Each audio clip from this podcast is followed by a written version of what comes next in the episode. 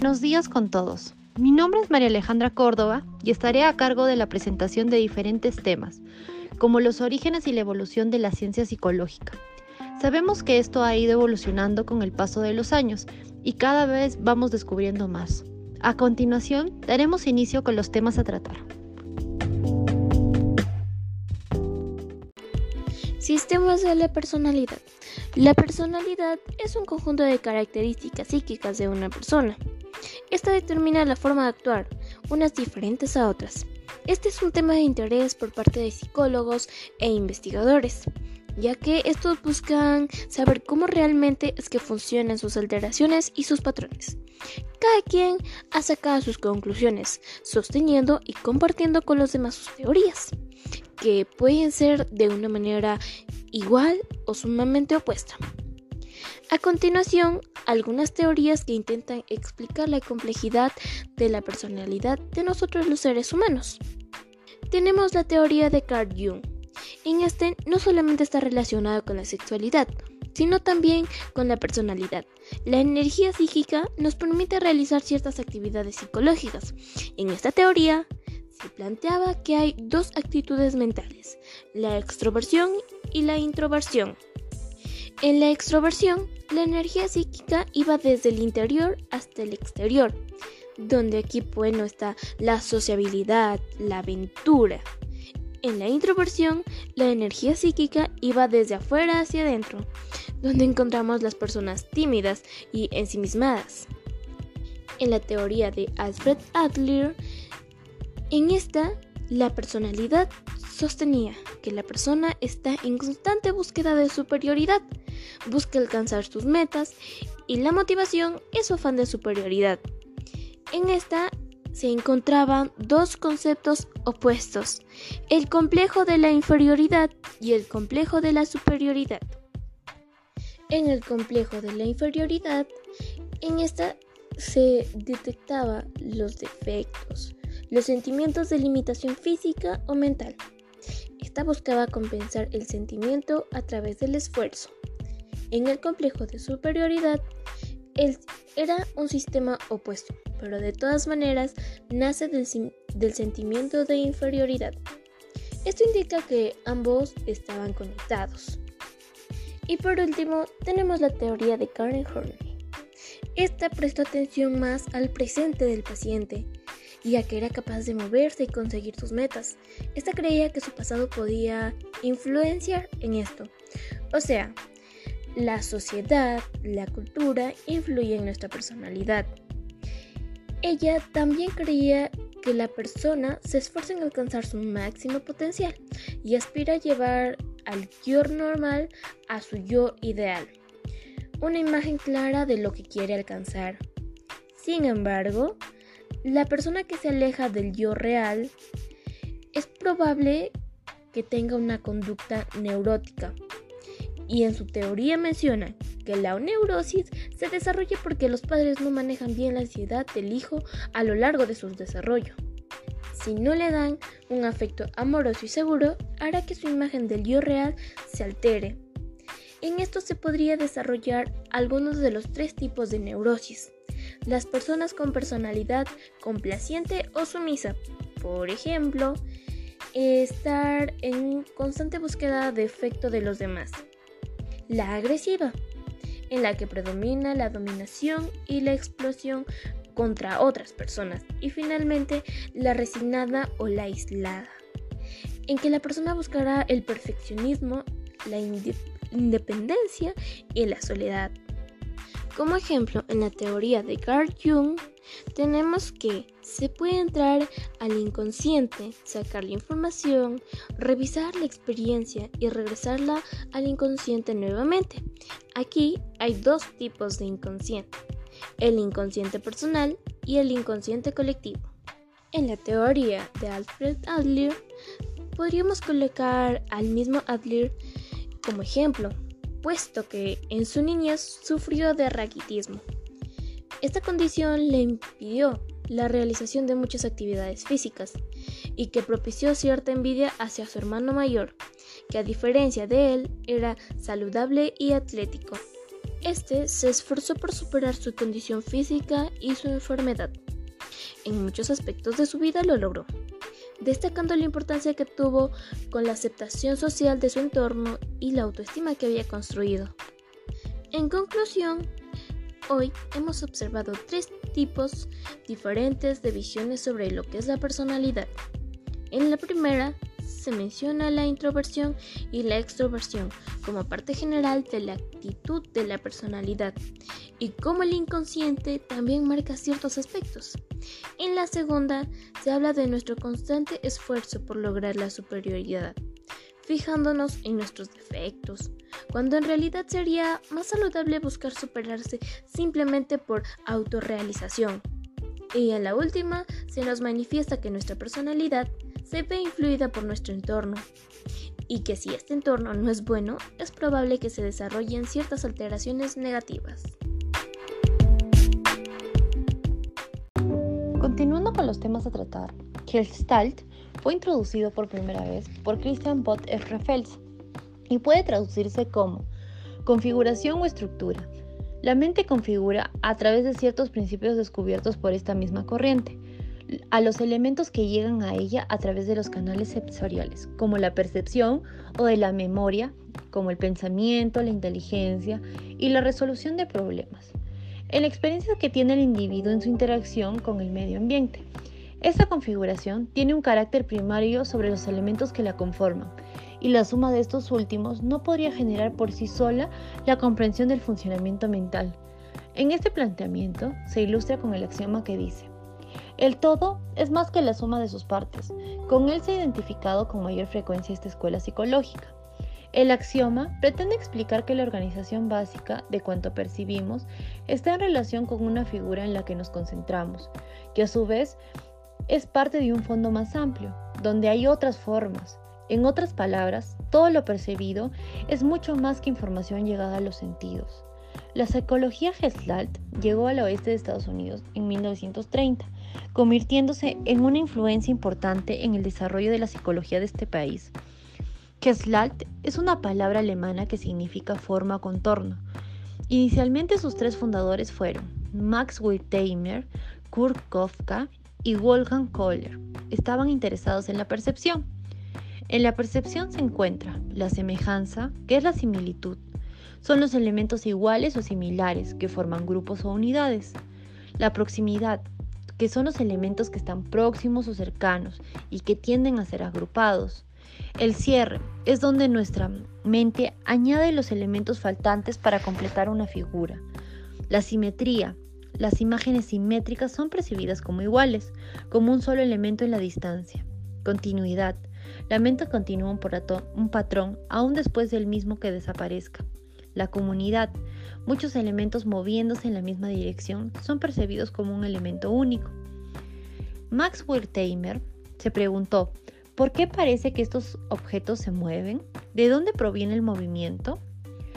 Kurt Kofka investigó la aplicación de los principios de la psicología al problema de cómo los niños en su temprana infancia organizan un mundo nuevo e incomprensible para ellos, y su obra cumbre fue Principles of Gestalt Psychology en 1935, con el cual contribuyó profundamente al estudio de la percepción, la memoria y el aprendizaje.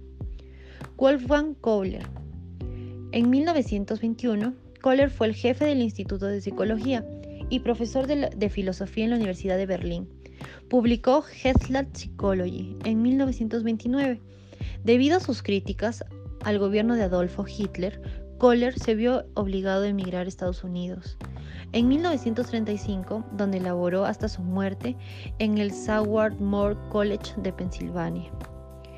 La terapia Gestalt fue creada por Frederick Perls y su esposa Laura. Nació en la década de 1940 con la publicación del libro Ego, Hunger and Aggression y A Revision of Freud's Theory and Method en 1942. La terapia Gestalt es un método de darse cuenta por medio del percibir, sentir y actuar, entendidos como distintos del interpretar, explicar o juzgar, usando viejas actitudes, aunque más conocido como el subtítulo de The Begins of Gestalt Therapy. Este solo fue añadido por una nueva edición en 1966. En 1952, al año de publicarse el PhD, Fritz Perl, junto a su esposa Laura, abren el primer Gestalt Institute en Nueva York.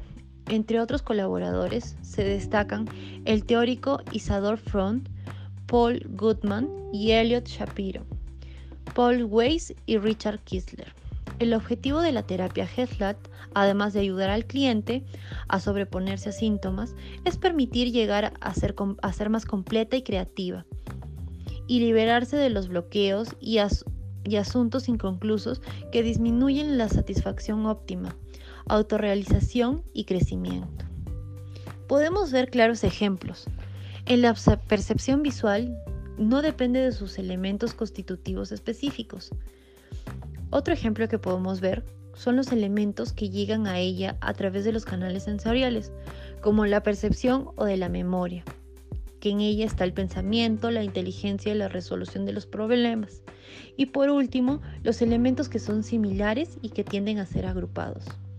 En conclusión, podemos ver que hace que los científicos gestálticos explican el cómo se perciben en la mente los objetos conocidos en la vida diaria. Básicamente, nos define el proceso mediante el cual el individuo trata de llevar un todo a algo completo y no dividir eso todo en pedazos iguales. La Gestalt es una escuela de la psicología que interpreta los fenómenos como unidades organizados, más que como agregados de distintos datos sensoriales plantea que el significado de un, objeto es estructurado. La psicología humanista, pues bien, es una rama de la psicología que se encarga del estudio principalmente del ser humano, sus virtudes y defectos. Se da mayor resiliencia al ser biológico y emocional de las personas, mencionando que el ser humano es capaz, libre y autónomo de resolver sus problemas o dificultades con sus propios recursos. La psicología humanista nos habla sobre el psicoanálisis y el conductismo diciendo que el psicoanálisis es la determinación o interpretación de sueños en la conducta. No era muy realista en cuanto a supresiones o represiones sexuales sin resolver. El sexo no era el único miedo de escape del organismo. En el conductismo dice que es la mecanicista la influencia externa observada en la conducta, el estudio de la conducta observable era cuantificable, era, tenía el aprendizaje observable y ver al ser humano como un animal más. Las raíces filosóficas de la psicología humanista tenemos eh, la fenomenología que se menciona que es la raíz del psicoanálisis, ya que se basa en las manifestaciones o interpretaciones del entorno sobre un objeto de estudio centrándose en fenómenos reales o irreales influyentes en el ambiente. El, en el existencialismo se relaciona mucho con el sentido que le damos a nuestra vida y las motivaciones que ésta incluye. La cuestión fundamental está en el ser y su existencia, más no en la esencia. Según Maslow, las necesidades tienen orden jerárquico, las cuales son las necesidades fisiológicas, de seguridad, de pertenencia, de estima y de autorrealización. Según Maslow, las necesidades inferiores son prioridades, porque las necesidades inferiores son las necesidades básicas que una persona las cumple primero. Si estas necesidades básicas son insatisfechas, no se puede avanzar en los siguientes niveles, ya que no se completó. Por ende, se estancan en necesidades que se olvidan de los demás. En diferencias de las teorías motivacionales y del proceso de motivación, tenemos al Delfer, que resalta las necesidades como elementos motivacionales básicas, existenciales, relacionales y crecimiento. En la teoría bifactorial plantea la existencia de factores, factores higiénicos y motivacionales. Yang enfoca a tres tipos de motivación, logro, poder y afiliación. En mayo, comprobar la relación directa entre factores, factor medioambiental y de producción. El desarrollo del sí mismo durante la niñez. El concepto de sí mismo es esencial para el desarrollo social y de la personalidad. El autoconcepto de sí mismo es la base del autoconcepto, del conocimiento de lo que uno ha sido y ha hecho. Su función es guiarnos a decidir lo que seremos y haremos en el futuro. Para él llegar del autoconcepto es necesario que los niños desarrollen la autoconciencia, autorreconocimiento la autodefinición. La consideración positiva abarca la aceptación, el amor y la aprobación por parte de otros, sobre todo de la madre durante la infancia. El niño siente satisfacción cuando recibe consideración positiva y frustración cuando no la recibe o se la retiran. Para el pequeño, el hecho de que los padres desaprueben su conducta equivale a un rechazo de su sí mismo recién desarrollado. Si eso ocurre con frecuencia, dejará de buscar la realización y el desarrollo. Por ejemplo, si un padre le dice que está mal escribir en la pared, él lo tomará mal. La consideración positiva incondicional. Amor que la madre prodiga a su hijo de forma espontánea y plena, sin que esté condicionado a la actuación del niño o dependa de ella. Por ejemplo, el niño hizo una travesura. La madre le dice a este que le diga qué pasó, ya que quizás no fue su culpa. La consideración positiva por uno mismo, estado en el cual nos brinda aceptación y aprobación a nosotros mismos. La consideración positiva por uno mismo, al igual que la consideración positiva, es recíproca. Cuando las personas la reciben y la desarrollan por sí mismas, a su vez, podrán brindar consideración positiva a otros. Por ejemplo, ser empático con otra persona es ponerse en lugar del otro. La consideración positiva condicional es donde los padres no siempre reaccionarán con una consideración positiva frente a todo lo que haga el niño. Algunas cosas le molestan, atemorizan o aburren. En estos casos tal vez no le muestran afecto o aprobación. Así, el niño aprende que el amor de sus padres tiene un precio. Por ejemplo, exige que se comporte bien, comprende entonces que a veces se le, le valora y otras veces no. La psicología cognitiva es la vertiente de la psicología que se dedica al estudio de los procesos mentales, como la percepción, la planificación o la extracción de inferencias, es decir, procesos que históricamente se han entendido como privados y fuera del alcance de los instrumentos de medición que se han venido utilizando en estudios científicos. Se interesa por entender cómo las personas captan la información y la transforman, la sintetizan, la elaboran, almacenan, la recuperan y la usan. La cognición lleva a la acción, que es la conducta, y la conducta depende de los pensamientos. ¿En qué consiste la terapia cognitiva? Para la ATC, la psicopatía tiene relación con el pensamiento disfuncional e inadecuado. La manera en que la gente siente y se comporta está influenciada por la forma en que ven y dan significado a sus experiencias. Modifica el pensamiento disfuncional, mejora los síntomas y modifica las creencias que sostiene el pensamiento disfuncional. Permite una mejoría más perdurable en el tiempo. La TC considera la conducta, a los pensamientos y los sentimientos a un mismo nivel. No es una situación en y por sí misma la que determina lo que una persona siente, sino más bien la persona en que ella interpreta la situación. El modelo de TC. Su definición es una forma de la psicoterapia que considera el pensamiento disfuncional o inútil como el centro de la psicopatología. Es la forma en que se ve y asigna significado al mundo. ¿Cuál es su objetivo?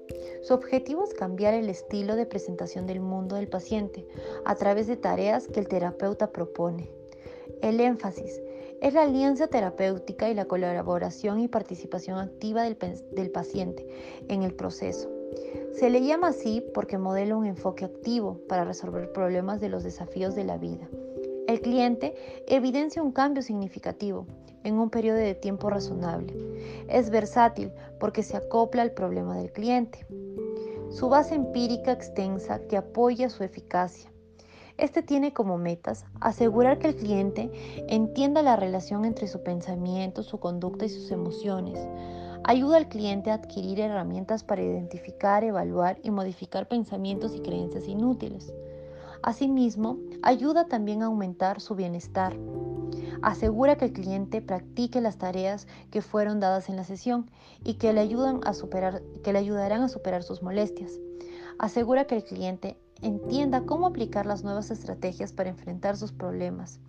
y asimismo mantener una fuerte relación terapéutica a través de calidez, empatía y respeto. ¿Cuáles son sus características? La, la, principal característica es que es breve, cuenta de 5 a 20 sesiones, es activa y estratégica. Está centrado en el presente, en el problema y en su solución. Carácter preventivo de futuros trastornos. Estilo de cooperación entre paciente y terapeuta. La importancia de las tareas de autoayuda a realizarse entre sesiones y principalmente que es transparente. Como ejemplos, podemos ver que nuestra capacidad de razonamiento, pensamiento, percepción, memoria, atención y concentración, así también como la planificación, resolución de problemas, aprendizaje, entre otras.